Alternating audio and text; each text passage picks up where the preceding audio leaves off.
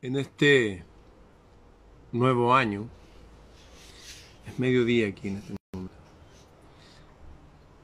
en estos primeros días de este nuevo año me he propuesto mostrarles algo importante que tiene que ver con las palabras. He hablado en otros momentos de las palabras y cómo todas las culturas dicen que el poder de la palabra es poderosísimo. Incluso se dice que todo ha sido hecho por la palabra. Para los hindúes, Vishnu es el verbo creador de Dios y a través de la palabra creó todo. Lo mismo dicen de Jesús. Y para todos los antiguos, los mayas y los mexicanos, sale esto. ¿Ven esa lengua que está ahí? Este es el antiguo calendario del sol. Y lo que habla ahí es que han habido cuatro creaciones antes y han sido destruidas, algunas por fuego, otra por viento, otra por hielo y otra por agua. Y que falta una destrucción más que va a ser por un gran terremoto. Pero siempre que se ha destruido, se ha reseteado este planeta, a través del poder de la palabra, de la gente que son nuestros ancestros. Y al parecer también nosotros tenemos el poder de cambiar la realidad. La palabra en sí no es un no son sonidos, no. Cuando la palabra va con poder, con intención, con sentimiento, no solamente puede cambiar la realidad, sino puede crearla. Tengo frente a mí un libro que tiene que ver con unas culturas muy antiguas. No son americanas ni europeas, no, son muy antiguas. Se dice que Alejandro Magno fue el primero en escuchar estos libros. Ya habla del poder de la palabra, dice que este libro nos indica que el poder de la palabra es muy superior al de la carne y que es lo primero que comprendieron los hombres y las mujeres cuando despertaron su inteligencia, el poder de la palabra. Este es un libro antiguo que se escribió hace más, se empezó a hablar de él hace más de dos mil años, la primera referencia en el siglo IV antes de Cristo. Se dice que Alejandro Magno eh, estaba muy interesado en, en aprender Incluso hay un escritor árabe que se llama Mohammed ibn Ishaq, que él escribió, hizo, es cierto, como que hay un Dios, que el primero que pasó una sus veladas, o sea, en las noches al atardecer, conversando, de los grandes hombres de la antigüedad, era Alejandro Magno, siglo IV antes de Cristo. Dice, él se hallaba rodeado de personas que querían complacerle ¿Complacerle cómo? Le contaban historias, le contaban cuentos. Él no buscaba diversión, no buscaba como la gente piensa, ha visto mucho Hollywood, que la gente antigua andaba embriagándose, todo el día desnudos, con mujeres. No, el tipo quería aprender. Se llevaba rodeado de personas que querían complacerle, complacerle su alma. Y le contaban cuentos. Él no buscaba diversión, pasar el rato allá, tiremos dardo. No. Él quería aprender y conservar esos cuentos en su memoria. Y por esta razón, los reyes que vinieron después de él encargaron el libro Hesar Efsan. Escuchen. Voy a empezar. Las crónicas de los sasánidas, antiguos reyes de Persia. Como ustedes saben, Persia es donde venían los magos, los magos que fueron al nacimiento de Jesús. Los magos, de la palabra magisterio, el colegio de los sabios.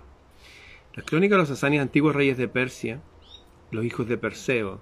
¿Quién era Perseo? Un hombre que era hijo del dios del cielo.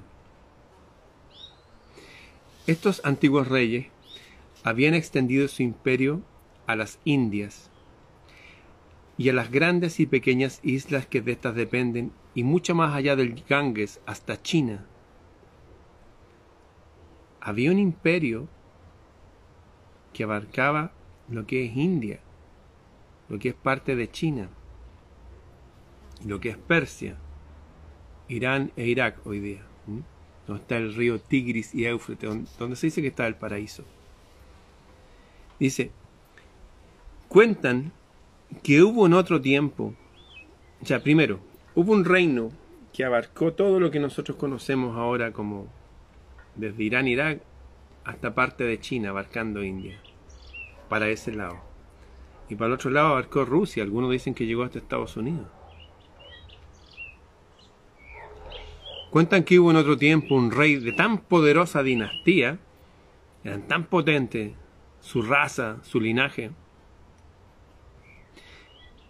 que era el príncipe mejor de su época. Pues si de una parte se hacía amar de sus súbditos, ¿por qué? Por su sabiduría y su prudencia. Por otra se había hecho temible a sus vecinos, por la fama de su valor y la nombradía de sus tropas. Escuchaban el nombre y decían, wow, prefiero no meterme con esos tipos y la nombradía de sus tropas belicosas y bien disciplinadas. O sea, súper guerrera, pero controlada. Tenía este rey, este rey cuyo reino abarcaba hasta China. ¿Han escuchado un reino que abarcara hasta China, India y todo eso? Tenía dos hijos. El mayor llamado Shariar digno heredero de su padre. La misma onda que el viejo. Poseía todas las virtudes de este. El menor se llamaba Shazaman, Chariar y Shazaman. No valía menos que su hermano, era igual de potente, era el hermano menor nomás. Después de un reinado tan largo como glorioso, murió el rey. Y subió al trono Chariar el hermano mayor. Chazamán, excluido por las leyes del imperio de toda soberanía, no podían haber dos reyes, y obligado a vivir como un particular, tipo vivir en su casa, qué sé yo. En vez de envidiar la felicidad de su hermano, como se lo harían típico latino a veces, mucha envidia entre nuestros mundos. En vez de envidiar a su hermano, puso todo su cuidado en complacerle lo que consiguió sin ningún trabajo. Era fácil. Chariar, el mayor, el nuevo rey, que sentía naturalmente inclinación por aquel príncipe, su hermano también, quedó encantado de sus bondades, dijo, este tipo, mi hermano es buen hermano, y queriendo, por exceso de cariño, compartir con él sus estados, le dio, le regaló a Chazamán el reino de la gran Tartaria. ¿Me siguen? ¿Han escuchado de Tartaria? Yo mi libro que escribí, Bitácora del Sur, termino el último capítulo hablando de Tartaria. Los que no conozcan este tema es muy interesante. Así que si tienen lápiz y papel, pongan ahí Tartaria y le regaló a su hermano, que no podía ser rey como él, el reino de la Gran Tartaria, del que Chazamán fue a tomar enseguida posesión, estableciendo su residencia en la capital de Tartaria. ¿Cómo se llama la capital de Tartaria? Se llama Samarcanda. Incluso hay una fonts, letras de computador que se llaman Samarcanda, llena así de flores y cosas, uno las puede bajar gratis y escribir cartas con esa letra antigua. Samarcanda está, ahora quedaría lo que es Rusia, por eso se sabe que Rusia era parte de, por ahí por Uzbekistán, creo, bueno, que Rusia sería parte de ese antiguo reino que llegaba, que incluía India y llegaba hasta China, hasta parte de China. Fue a tomar enseguida posesión, estableciendo su residencia en la capital, Samarcanda. Tenemos entonces un super rey que tenía dos hijos, heredó un hijo, y el otro dijo, ah, yo voy a ayudar a mi hermano, lo voy a querer, y este hermano le dijo, ¿sabes qué, amigo? Te regalo este reino, hazte cargo tú. Y le regaló el reino de la gran Tartaria. Por lo tanto, este otro rey tenía un reino mucho mayor. Ojo con eso. Diez años hacía que estaban separados estos dos reyes. Cuando Chariar, ansioso de volver a ver a su hermano, resolvió enviarle un embajador para invitarle a que le visitara, y para aquella embajada escogió a su primer visir, quien partió con el séquito, etcétera, etcétera. Esto que le estoy leyendo son las mil y una noches. En las mil y una noches que ya hablaba Alejandro Magno de esto, que eran cuentos más antiguos, según mi profesora de religiones comparadas, sería no un libro inventado, parece a todas luces que es un libro pre prediluviano, donde habla de todas estas seres y tecnología y grandes avances que fueron también arrasados por este diluvio. Les acabo de mostrar a los que se integraron recién el calendario del Sol, donde habla que han habido cuatro destrucciones de la Tierra y de sus habitantes. Una por hielo, otra por fuego, otra por viento, otra por agua. De las destrucciones por hielo y por agua hay de hecho registro geológico, de las otras no. Y se habla que queda una gran destrucción más por un gran terremoto. Este libro es Las Mil y una Noche donde está la historia de estos dos hermanos que, bueno, fueron traicionados por sus mujeres cuando no estaban en sus palacios y uno decidió que iba a tener una esposa por día y en las mañanas la iba a asesinar. Así estaba el tipo mal. No alcanzó a hacer mucho de eso, pues apareció una mujer que era hija de un visir. Dice que no había mujer tan hermosa como ella y tan inteligente, que se había entrenado en toda filosofía y letra y que podía memorizar cuentos y qué sé yo. Las mil y una noches hablan de mil y una noches, en la cual se contaron alrededor de 400 cuentos. Y estos cuentos quedaban siempre en el aire, como que no terminaban, como esas series cuando éramos niños que decía, continuará. Y uno decía, wow, tengo que seguir viendo, quiero saber qué pasó. Y finalmente el poder de la palabra el amor de una mujer hace que este rey que estaba muy herido porque otra mujer que había tenido le había hecho daño, entre comillas, eh, el poder de la palabra lo curó. Y de pasada nos cuentan en estos 400 cuentos historias, retazos, fragmentos de la vida aquí en el planeta, antes de nuestras culturas, antes de Europa, ¿no? de esos imperios antiguos, donde todo eso que estaba allá se llamaba el reino de la Gran Tartaria. Se los voy a dedicar, los voy a subir a mis páginas para que los, que quieran leerlos con sus hijos, con sus mujeres, y para que vean el, el nivel de los cuentos como son, les voy a leer el primero. Ya les di la base de la historia de qué se trata, dónde ocurre, en qué época es para mi profesora Rina Salvatierra. Rina Salvatierra fue la presidenta de la Sociedad Teosófica de Argentina y le echaron por rebelde. Se vino a Chile y se casó con un chileno, se fue a vivir a Paine donde ella construyó y diseñó su propia casa. Y ella fue la que me dijo que este libro de cuentos que la gente sabe que existe, pero que nadie lee, que nadie lee hasta ahora, eh, sería un cuento, sería una recopilación de historias antideluvianas. Para los que han estudiado el tema de Tartaria, eh, bueno, Samarcanda, la capital de Tartaria, y el que habla aquí es el rey. Entonces aquí está la hija de un visir que dice, no, yo me quiero casar con este tipo que quería tener una esposa por día y después eliminarla, déjame papá, le dijo, déjame que, que yo me case con él. Papá dijo, no hija, y le contó un cuento. Porque... Dijo, no, me voy a casar con él y le voy a leer un cuento. Y este es el primer cuento que ella le cuenta en la noche al rey de Tartaria, en la capital Samarcanda, que estaba muy herido, y le dice lo siguiente. Se llama Historia del Mercader y del Genio.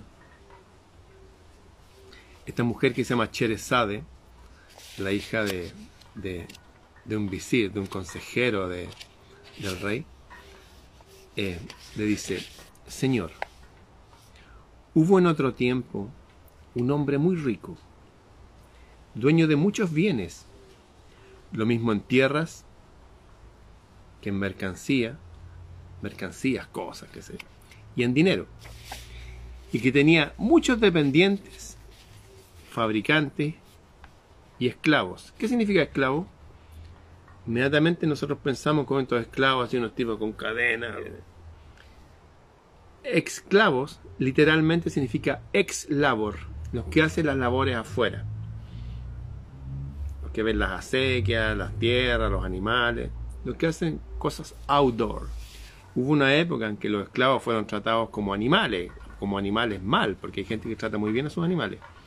Saquémonos esa imagen de la cabeza y los esclavos serían la gente que trabaja en el campo. Punto. Agricultores, ganaderos, alfareros, eso. ¿Mm? Estamos hablando de otros reinos, de gente buena, gente sabia, que el rey era el papá de todo y cuidaba a toda la gente.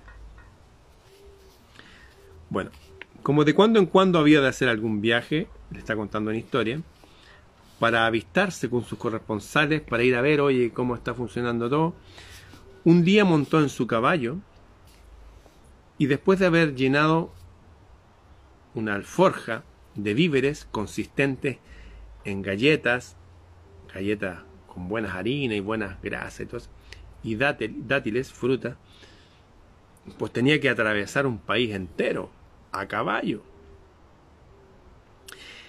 y viajar por espacio de varios días y noches a la aventura. O sea, no sabía qué iba a pasar, si iba a cambiar el clima, si iban a salir unos bandidos. Fue nomás. Le deparó Dios un buen viaje. Ah, eran creyentes ellos. Hasta llegar felizmente al país donde iba. Y tras encargarse de sus negocios, emprendió el camino de regreso a casa. Y al tercer o cuarto día sintió mucho calor. Era verano, igual que ahora. Y como este apretaba, estaba muy fuerte el calor, entró en un jardín entró en un lugar con flores y, árboles, con la esperanza de gozar de alguna sombra. Y encontró en efecto al pie de un gran nogal, un árbol de nueces, una fuente de agua cristalina. Y echando pie a tierra, ató a su caballo la rama de un árbol y se sentó junto a la fuente. Sacó de su bolso algunas galletas y dátiles y los comió y arrojó los cuescos. empezó a tirarlo, comió, estaba comiendo, pa, tiró un cuesco para allá, cuesco para allá. Saciada el hambre, se levantó, se metió al agua y después se puso a hablar con el cielo. Y apenas hubo acabado de hablar con el cielo, de orar, se le apareció de repente un viejo genio, cuyos pies descansaban en la tierra y cuya cabeza parecía llegar a las nubes. Apareció un genio. No es algo como ver esto. Sintió esa presencia poderosa, presencia de las cuales se hablaban en la antigüedad y hasta el día de hoy en libros como el Corán se hablan de eso ginas o genios. De hecho se dice que el rey Salomón, que no sería el rey Salomón que nosotros conocemos, sino que sería una especie de casta de reyes magos, conocidos como los Soleiman, que vienen desde mucho, mucho tiempo atrás, decía que ellos tenían la habilidad de conversar con estos genios. también con los animales. Bueno, se le apareció uno de estos, cuya cabeza llegaba hasta las nubes. Llevaba en la mano un tremendo alfanje. ¿Qué es un alfanje? Un alfanje, imaginemos una espada curva, como estas que usaba Sandokan, una espada curva. Y se puso delante de él y le dijo, levántate, pues te voy a matar con este alfanje del mismo modo que tú has matado a mi hijo. El tipo, ¿qué? El mercader se quedó aterrado, muerto de miedo. Le dijo, Señor, exclamó, ¿por qué delito quieres darme muerte? Imagínense, un genio, un gigante. Quiero matarte, respondió el genio del mismo modo que tú has matado a mi hijo. Pero él le dice, ¿cómo pude haber matado a tu hijo si no lo conozco? No lo he visto nunca. ¿No te has sentado en este jardín? ¿No has sacado de tu bolso fruta y no te los has comido y no has arrojado los cuescos a distintos lados? Sí, es cierto que dice eso. Bien, pues, con ello has matado a mi hijo, ya que mientras comías y tirabas los huesos de la fruta, mi hijo pasó por aquí. Estamos hablando de otro reino, no son reinos de seres humanos ni animales y habiéndole tocado en un ojo con uno de los cuescos de la tu fruta, murió a consecuencia de ese golpe. Seres sutiles. En otros países le dicen los kami de la naturaleza, en Japón, eh, los espíritus de la naturaleza. Edward Bach le decía, de, ese de las flores de hablaba que son las hadas y los elfos de la naturaleza. De hecho, en Noruega hasta el día de hoy hay una carretera que va derecho y hace esto, hace una curva y sigue, porque en el medio hay una piedra, una roca grande, y que no la sacaron de ahí porque decían que ahí habitan elfos, espíritus, hijos de estos gigantes. Eso existe hasta el día de hoy en distintas culturas, las culturas de los vikingos, en todas las culturas. Pues con ellos has matado a mi hijo, ya que mientras comía y tiraba los huesos le pegó en el ojo y que se Y el hombre dice, si realmente he matado a tu hijo, ha sido sin intención y por consiguiente debes perdonarme. De ningún modo, respondió el genio. Vas a tener que morir. ¿Acaso no es justo matar a quien ha matado? Si alguien mataba, tiene que morir, ¿no? Así se ahorraban tener cárcel y tener que mantener delincuentes. Ojo con esto. Estamos viendo el derecho civil, penal, cómo sería en esta cultura. Y cogiendo el mercader, lo tomó al mercader y lo tendió en el suelo y levantó sobre él su alfanje con ánimo de matarle. Y el mercader se puso a llorar, protestando de su inocencia, y llamó a gritos a su esposa y a sus hijos al ver llegada su última hora.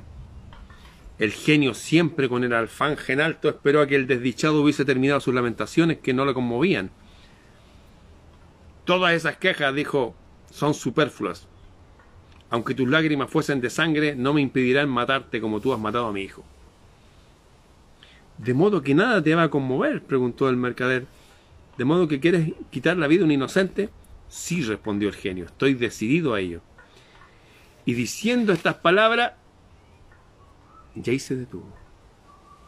Al llegar aquí, Cherezada, la princesa, vio que despuntaba el día, empezó a amanecer. Pasó toda la noche con su esposo, llamaron, qué sé yo, y le leyó este cuento.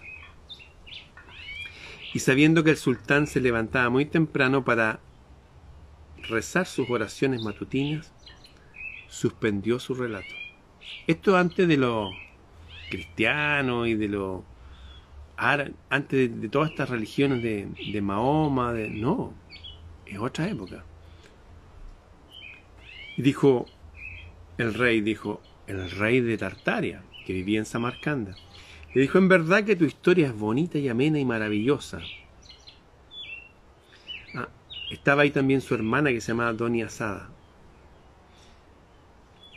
Pues lo referido hasta ahora, dijo Cherezade, lo que les he contado no es nada en comparación de lo que les voy a hablar la próxima noche, si es que el rey, mi señor, me concede la vida hasta entonces. Recordemos que terminaba la vida de la, de la esposa cada día. Lo que falta contarles es aún más maravilloso y sorprendente.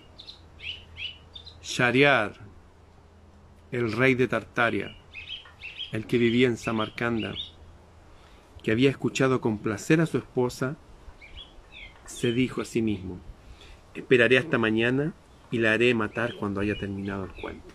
Estaba todavía con rabia él. Y como era ya enteramente de día y el sol comenzaba a brillar, el sultán se levantó y se ocupó de sus asuntos de Estado. El visir, el padre de Cherezade, había pasado aquella noche presa de cruel inquietud. Su hijita iba a morir. Suspirando y lamentando la suerte de su hija, cuyo verdugo había de ser él precisamente, porque el tipo daba la orden de matarla y el visir tenía que hacerse cargo de eso. No era que el rey no, el rey daba la orden, no. Así que quedó agradablemente sorprendido cuando vio que el sultán entraba en el consejo sin darle la orden funesta que, temía. El sultán, siguiendo su costumbre, dedicó el día al despacho de los asuntos de su imperio y cuando llegó la noche se reunió con Cherezada. Al día siguiente, antes de que amaneciera, Doña Sada no se olvidó de decir a su hermana, la hermana de Cherezada, querida hermana, si no duermes, te suplico que mientras llegue el día, que aparecerá pronto, continúes el cuento que ya dejaste interrumpido. El sultán, sin esperar a que Cherezada le pidiera permiso, le dijo, termina el cuento del genio y del mercader. Tengo curiosidad por conocer el final. Entonces, Cherezada prosiguió su relato. Ya viene la segunda noche. Son mil y una noches, cuatrocientos cuentos. Cortitos, ¿se dieron cuenta? Empezamos recién el año. Voy a subir esta información a mi sitio. No puedo subir aquí a Instagram, no tiene esta.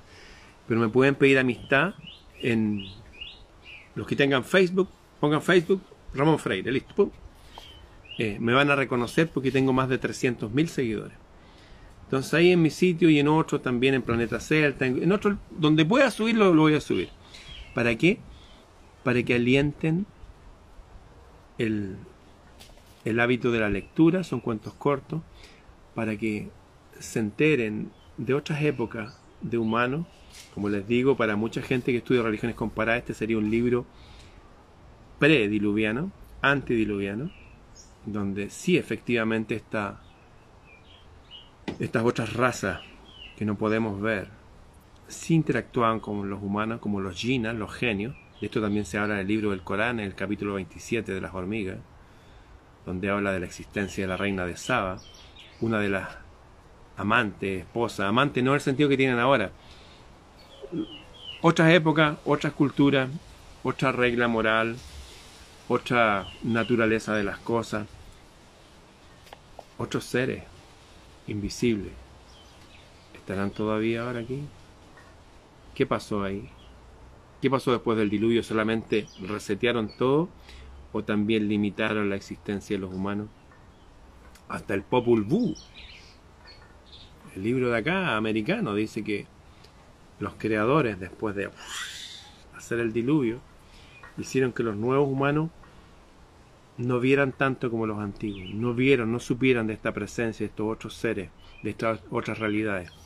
Bueno, aquí en formato cuento, entonces, en las mil y una noches, están esta historia. Las voy a subir, así que los que quieran empezar a leer o escuchar, porque en PDF se puede escuchar como audiolibro con la aplicación adecuada. Ahí está Rubilar persiguiendo una gata, está ya, está con su cosa sexual muy activa. Bien, los que quieran leer lo voy a subir a mi sitio. Y eso. Feliz año a los que todavía eh, no he tenido la posibilidad de contestarles. Me mandaron muchos mensajes, no voy a poder contestar, son demasiados.